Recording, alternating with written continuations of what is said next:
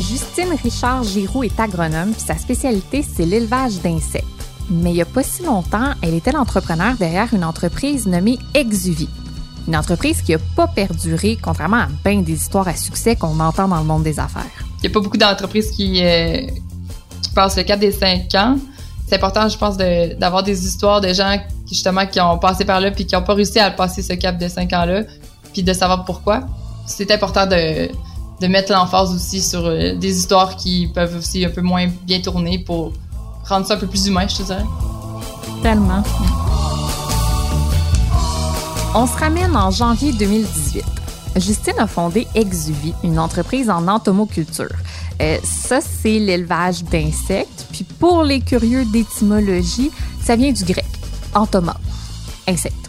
Donc, Justine a une entreprise en entomoculture puis est inspirée par le modèle circulaire. Donc, elle utilise des résidus organiques pour nourrir ses larves. Là, ces larves deviennent super riches en protéines, ce qui rend intéressante pour l'alimentation animale. On perd rien dans cette chaîne-là. Tous les nutriments sont valorisés. Malheureusement, l'idée était peut-être un peu trop avant-gardiste. Oui, mais c'est ça. À l'époque, est-ce qu'on entendait beaucoup parler euh, d'entomoculture? Oh non, c'est moi, quand j'ai commencé, c'était tellement nouveau, c'était tellement... C'était vraiment de défricher une, forêt au complet. Oui, c'est ça. Puis donc, est-ce que tu penses que le marché puis l'industrie étaient prêts pour tes propositions de produits? Bien, c'est le gouvernement fédéral qui gère euh, les intrants dans l'alimentation animale. L'Agence canadienne des aliments. Exact. Puis ils ont accepté euh, l'arbre de mouche solde noir comme un nouvel ingrédient. Donc, ça, tant que ce n'était pas fait, c'était illégal de vendre euh, aux animaux de production. Puis à l'époque où toi tu produisais, est-ce que ça l'était? C'était en cours. C'était en train de l'être approuvé. Moi, c'était approuvé pour les animaux domestiques seulement. Fait que ça limitait aussi un peu le marché. Mais euh, vers la fin, euh, il y a eu la volaille qui était approuvée, moi, euh, avant que, que je ferme Exuvie. Là. Fait que c'était tout le nombre d'heures que je pouvais mettre là-dedans qu'au final, je me disais, oh boy, là, là, je suis en train de mettre toutes ces heures-là, puis que justement, je vois qu'il n'y a pas de débouché pour le moment. Fait que je serais mieux d'arrêter de produire, le produire pour produire, c'était vraiment rendu. Euh, ça faisait plus de sens. Fait que là, tu t'es viré sur une scène puis t'as mis fin à ton aventure d'entrepreneur. Ouais.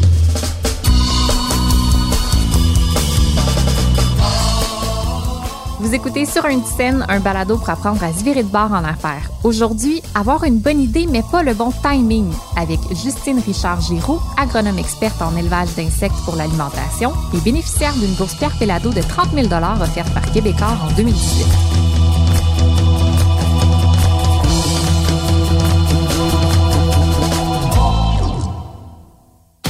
Pour comprendre le virage de Justine, faut savoir d'où elle arrivait.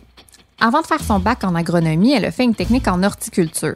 C'est là qu'elle a commencé à se questionner sur le gaspillage alimentaire, plus précisément sur les manières de valoriser ce qu'on met de côté, euh, comme les fruits, les légumes, les invendus. Justine prend l'exemple d'un casseau de fraises. Donc, euh, casseau de fraises qui vaut 3 euh, dollars. Euh, une fois qu'il est plus bon, qu'est-ce qu'on peut faire avec? C'est du compost qui va devenir un fertilisant. Du compost, ça vaut, je dirais 30 dollars la tonne, mais fait que ça revient comme de quand même dévaloriser ton casseau de fraises.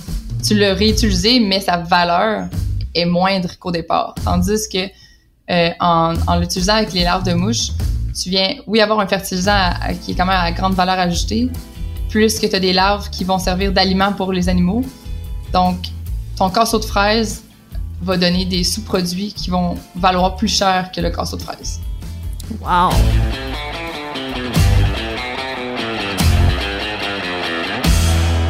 Concrètement, comment ça marche? Il faut élever les larves, attendre qu'elles meurent, les broyer. Ça donne quel genre de produit? Mettons que tu essaies d'expliquer ça à quelqu'un qui travaille vraiment pas beaucoup avec les insectes. Une petite larve de 1 mm en 10 à 12 jours euh, devient une larve de 3 cm.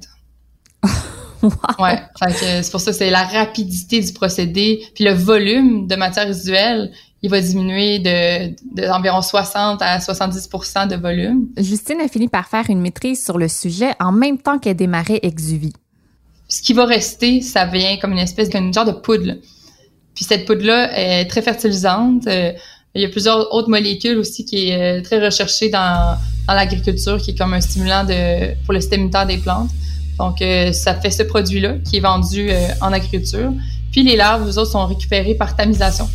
Puis ensuite, ces larves-là sont euh, séchées.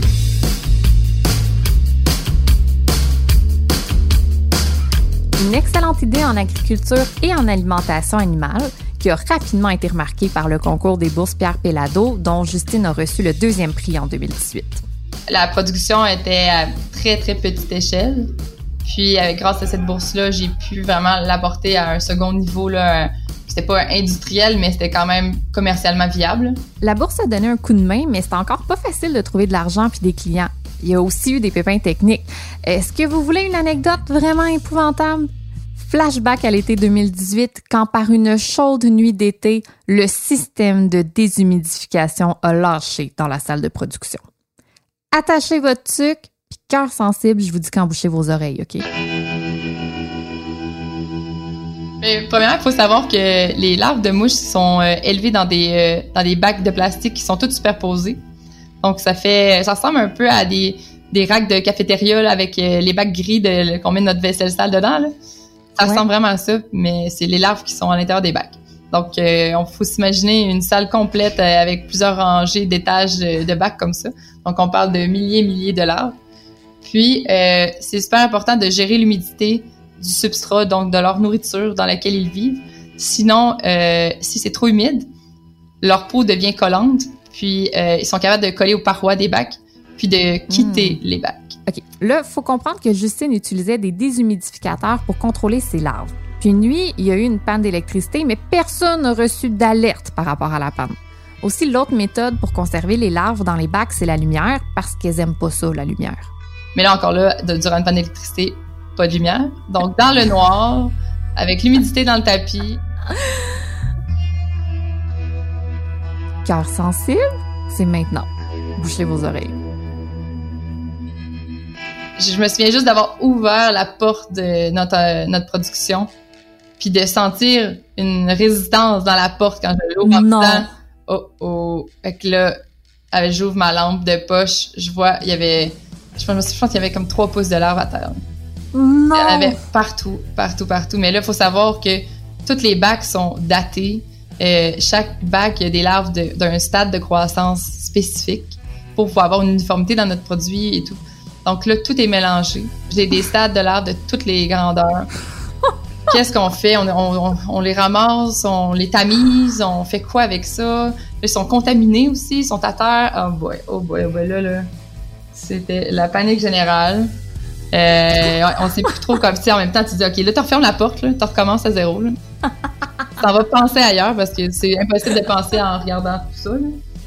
Donc ouais, ça a été toute une aventure. Fait que Qu'est-ce que vous avez fait? On s'est acheté une génératrice pour plus que ça arrive. Puis avec les trois pouces de larves au sol, qu'est-ce que vous avez fait? On a sorti des pelles, on a pelleté les larves, on les a mis dans des chaudières. Puis euh, je pense qu'on on, avait... Je pense qu'on les avait ébouillantées pour, euh, oh, comme, manière de, de, tuer, dans le fond. Puis après ça, on les avait euh, compostés. Parce que c'était trop de. Ça aurait été vraiment trop exigeant de tout séparer ça, là. Ça avait aucun sens. Oh mon ouais, on a une petite perte de production à ce niveau-là. Mais bon, ça fait partie de la vie. OK, là, c'est bon, vous pouvez revenir. OK, on a passé à travers.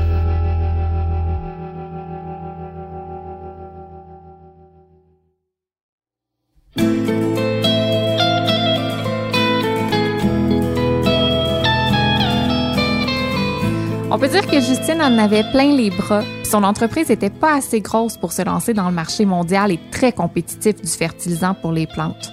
Jongler avec tout ça pendant qu'elle était encore aux études, c'était pas évident. Ce qui fait qu'on revient au moment où Justine a réalisé qu'elle avait plus de fun. Elle s'est virée sur une scène puis elle a choisi après des années de travail et de recherche de mettre fin à son aventure entrepreneuriale. Ciao bye les larves. Elle s'est enfin trouvée. T'as compris que tu étais plus une intrapreneur?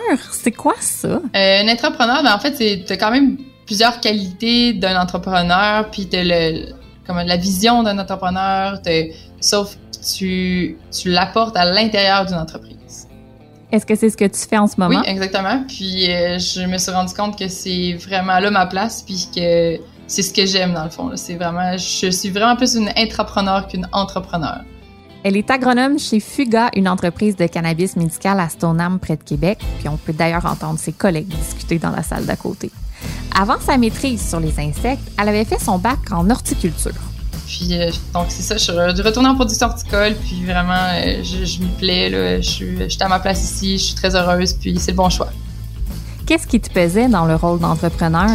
C'est tout le côté que tout repose sur tes épaules à 100 autant le côté financier, euh, les ressources humaines, la production, le développement des affaires. C'est vrai que j'étais quand même une petite entreprise qui ne pouvait pas se permettre d'engager des gens pour combler tous ces secteurs-là. Donc, il fallait que je porte tous ces chapeaux.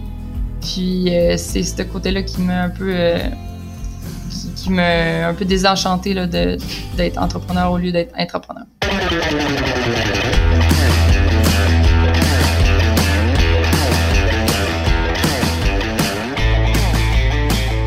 Richard-Giroux me dit qu'elle regrette pas son passage en affaires. En fait, ça lui a permis de trouver son chemin.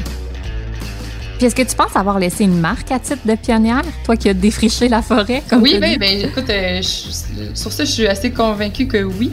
Je me suis présentée au département de sciences animales à l'Université Laval. Donc, euh, j'ai apporté un peu l'idée de départ là, au département de sciences animales. Maintenant, c'est rendu euh, vraiment une branche du département à l'Université Laval. Donc, je me dis, ben, si ça peut au moins avoir apporté ça. Puis euh, j'ai aussi développé, dans le fond, euh, avec d'autres coéquipiers, euh, l'Association des producteurs d'insectes du Québec. Hmm. Donc, ça aussi, ça, je me dis, bon, ben, ça, ça existe toujours. Puis j'espère que j'ai donné aussi beaucoup de formations à la fin pour essayer de transmettre mes connaissances sur la production le plus possible à d'autres producteurs. Puis, Donc, c'est pas en quittant le monde des affaires que tu as quitté l'industrie pour autant. Oui, exactement. Merci Justine d'en profiter pour raconter des histoires qu'on n'entend pas assez.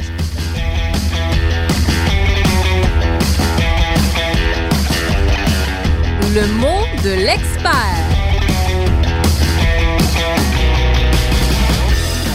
Ça peut être tout un défi de rendre séduisant aux yeux du public un produit un peu radical. Donc, est-ce qu'il existe des trucs pour y arriver? Alexander Cruz, stratège de marque et associé chez École B, va nous dire ça.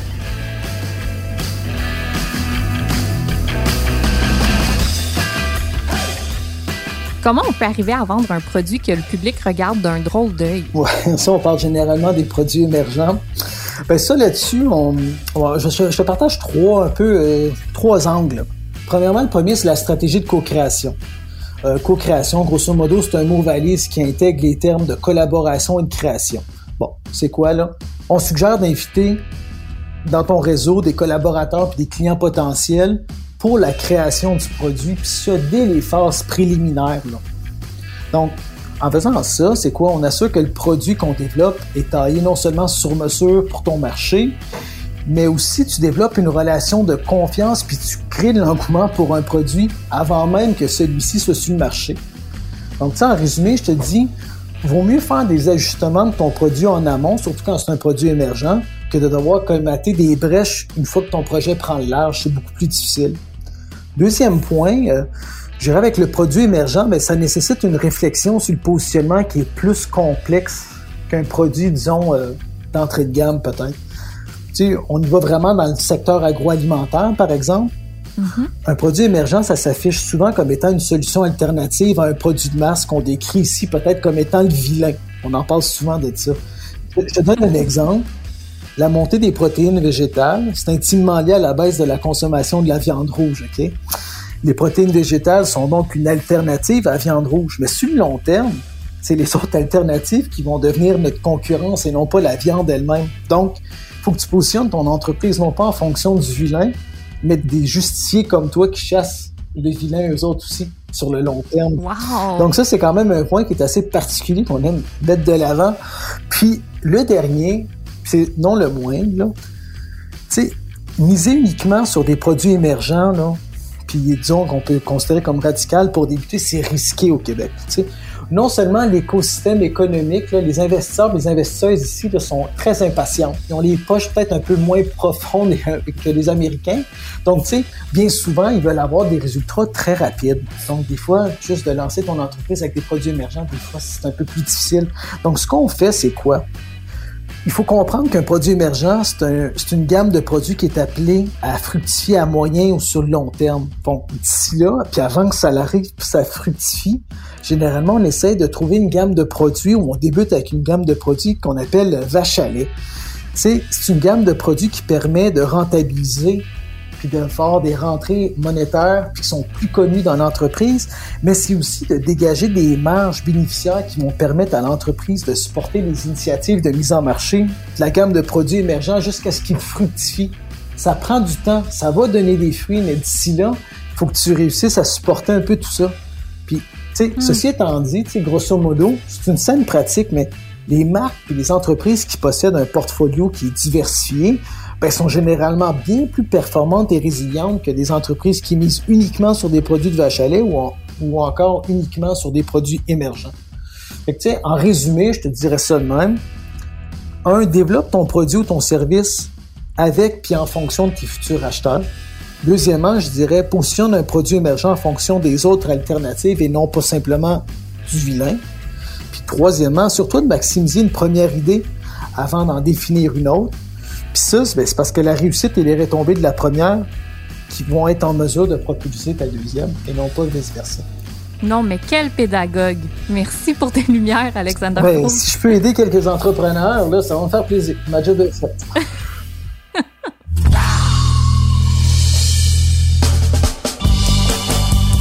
Si vous avez manqué un des épisodes de Sur une scène, je vous conseille d'aller vous rattraper parce que vous allez pouvoir découvrir d'autres histoires d'entrepreneurs inspirants qui ont appris à rapidement se virer de bord pour mieux prospérer. Vous allez voir, on a jasé d'argent, de valorisation des produits d'ici, et d'un paquet d'autres joyeux défis.